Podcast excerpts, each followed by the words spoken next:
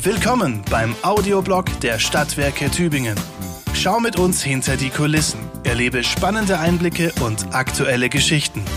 Viel Spaß beim Hören. Mein Name ist Birgit Krämer.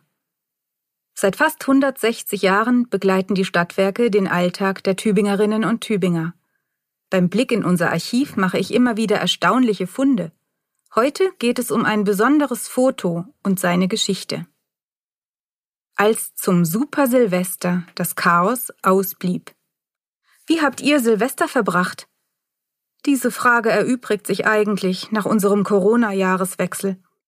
Keine Böller, keine Partys, kein Anstoßen mit Verwandten und Freunden. Ruhig wie noch nie zuvor war unser kontaktfreies Silvester 2020. So schnell werden wir das nicht vergessen.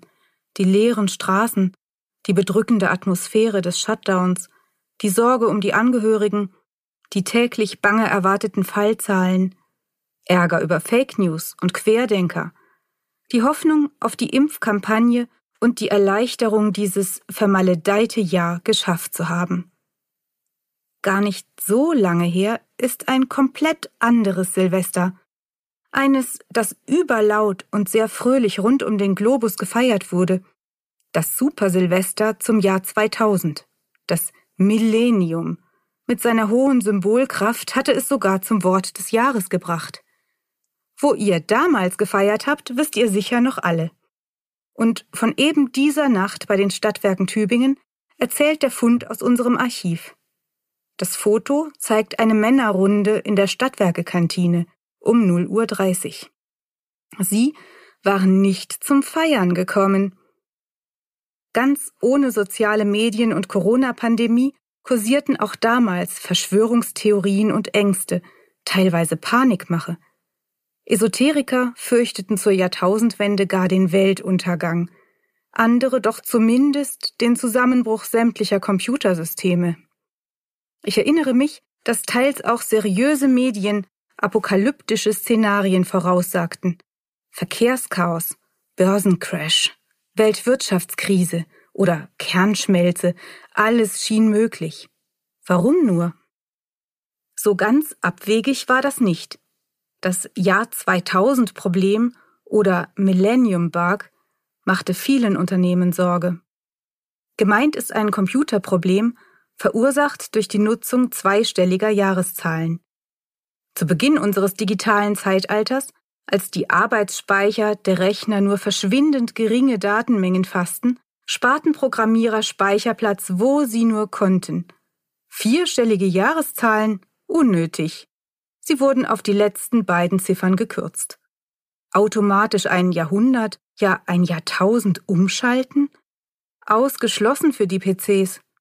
Komplikationen rund um die Datumsumstellung hielt man für wahrscheinlich. Würden Programme und Geräte das Doppel-Null-Datum verarbeiten können? Wären sie millenniumtauglich? Nicht nur sicherheitsrelevante Betriebe ließen ihre Computersysteme checken und rüsteten sich für den Ernstfall. Banken stellten in der Silvesternacht ihre Geldautomaten ab. Auch bei den Stadtwerken Tübingen hatte man sich frühzeitig die Frage gestellt, was, wenn Kraftwerke fehlgeschaltet oder lahmgelegt würden wenn unsere Anlagen verrückt spielten. Ich war selbst noch nicht dabei, aber Kollegen erinnern sich gut. Etwa Peter Hitzfelder, schon damals Chef der SWT Leitwarte. Die Zeitschrift Computerwoche zitierte ihn sogar, bereits in ihrer Februarausgabe 1999 unter der Überschrift Württemberger Energieversorger halten Gau für unwahrscheinlich. 100% Sicherheit gibt es nicht, ein Rest Unsicherheit bleibt, so der Kollege Hitzfelder damals. Also kein Grund für Panikmache? In der Leitwarte, dem Dreh- und Angelpunkt der Stadtwerke, laufen alle Daten zusammen. Strom, Gas, Wasser, Anlagensteuerung. Der Fachmann Hitzfelder, der vieles selbst programmiert hatte, mochte sich nicht auf die vagen Aussagen der Softwarehersteller verlassen. Er zweifelte aber daran, dass es zu Ausfällen kommen könnte. Mit seinem Team hatte er im Vorfeld viele Tests durchgeführt, das Schicksalsdatum 2000 simuliert, ohne dass es zu Beeinträchtigungen gekommen war. Das Leitsystem würde schon weiterlaufen. Allerdings nahmen angeschlossene Rechner das Datum offenbar nicht an. Kein Problem für die Versorgungssicherheit also, aber wohl eines für Datenverarbeitung und Verbrauchsabrechnung. Die SWT hatten vorsorglich veraltete Hard- und Software ausgetauscht.